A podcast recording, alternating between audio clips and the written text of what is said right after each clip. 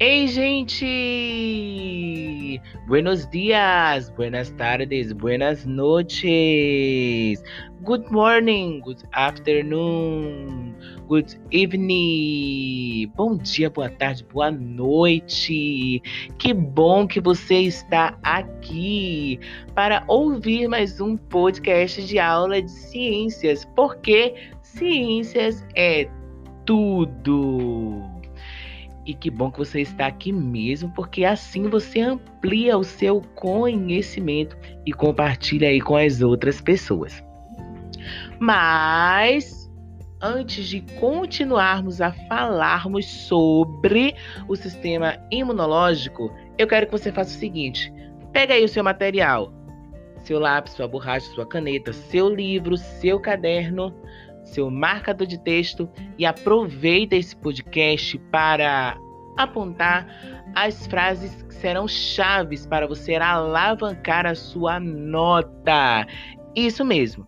No último podcast, nós falamos aí introdutoriamente sobre o sistema imunológico. Citamos os principais órgãos e, além de tudo, as funções de cada um. Diferenciamos o que é imunidade inata, o que é imunidade adquirida, o que são barreiras inespecíficas e específicas, e falamos um pouquinho sobre os anticorpos. Hoje, nós vamos continuar falando sobre eles. Então, vem comigo para a gente aprender um pouquinho sobre sistema imunológico.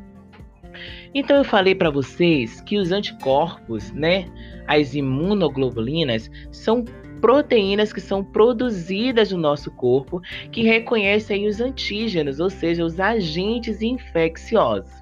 Nós temos cinco tipos de imunoglobulinas diferentes. A imunoglobulina A, a imunoglobulina E, a imunoglobulina G, D e M. Cada uma atua aí em uma fase quando um agente infeccioso ele invade o seu corpo ou o seu corpo está iniciando algum processo, certo? Vamos começar então com a imunoglobulina A. A imunoglobulina A é um tipo de anticorpo que ele reconhece primariamente o agente infeccioso certo? Já a imunoglobulina G, ela atua quando esse agente infeccioso ele se instala e promove um processo infeccioso. Isso significa que você ainda está doente, você tem um agente infeccioso. Já a imunoglobulina M, ela atua na eliminação desse agente patogênico. Ou seja, ele se instalou, ele conseguiu ali causar a doença, mas o seu sistema imunológico atuou destruindo esse agente patogênico para que você ficasse são bonzinho sem a doença. Então, quando você fizer um teste sorológico para saber se você está ainda com a doença, você precisa dar positivo para IgG. E se você quer saber se você teve contato com agente infeccioso, você já teve a doença, você está bonzinho, você tem que testar positivo para IgM. Mas além dessas três que eu acabei de citar, nós temos a imunoglobulina E, que atua aí quando vocês tem algum processo alérgico. Todo processo alérgico, se você fizer uma sorologia, vai dar positivo para a IgE, porque ela está presente nos processos alérgicos do nosso corpo. E nós temos a imunoglobulina D, que ela é aquela imunoglobulina que ela é o receptor de antígenos. Ou seja, ela vai receber os antígenos, os, os é, agentes infecciosos e vai promover aí toda a imunização humoral do nosso corpo.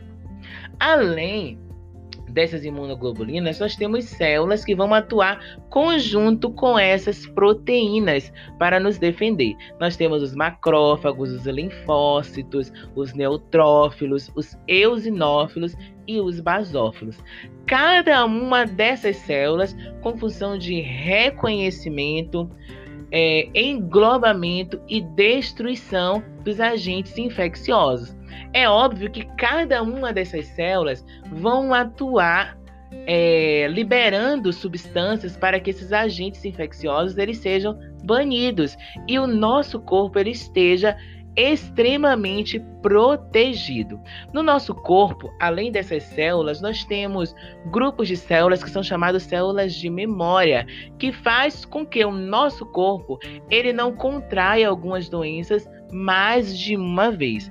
Isso geralmente acontece quando você contrai uma doença viral. Você não tem essa doença novamente, porque o seu corpo já tem ali células de memória que vão atuar já fazendo um escudo ali dizendo, ó, esse vírus não vai causar novamente a doença aqui no corpo desse indivíduo. Mas possa ser que você contraia uma doença viral novamente. Isso acontece porque alguns vírus, eles têm uma capacidade muito grande de causar de ter, né, mutações, mas não vem ao caso eu citar isso aqui para vocês, porque isso nós vamos falar na aula de vírus. Além, gente, dessas células terem uma função específica, nós temos é, que lembrar que o nosso corpo ele atua com dois tipos de imunização. A imunização humoral, que é aquela evidenciada pela presença de substâncias, ou seja, a presença dos anticorpos, e a imunidade celular, que é aquela onde as células estão ali ativas, atuando, defendendo o nosso corpo. Além disso, nós temos que implantar no nosso corpo uma imunização ativa, que é proveniente aí das vacinas, onde elas irão atuar diretamente estimulando o nosso corpo a produzirem anticorpos contra determinadas doenças. Ficou curioso para saber mais sobre as vacinas e como elas atuam no nosso corpo? Conhecer a diferença entre uma vacina atenuada, inativa, conjugada e combinada? Ficou curioso também para saber qual é a diferença entre soro e vacina? O que é isso?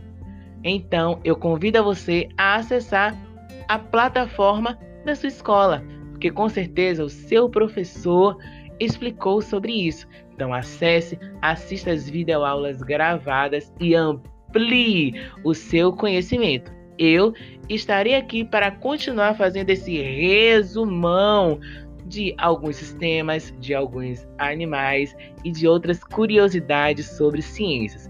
Então eu te espero aqui no nosso próximo podcast.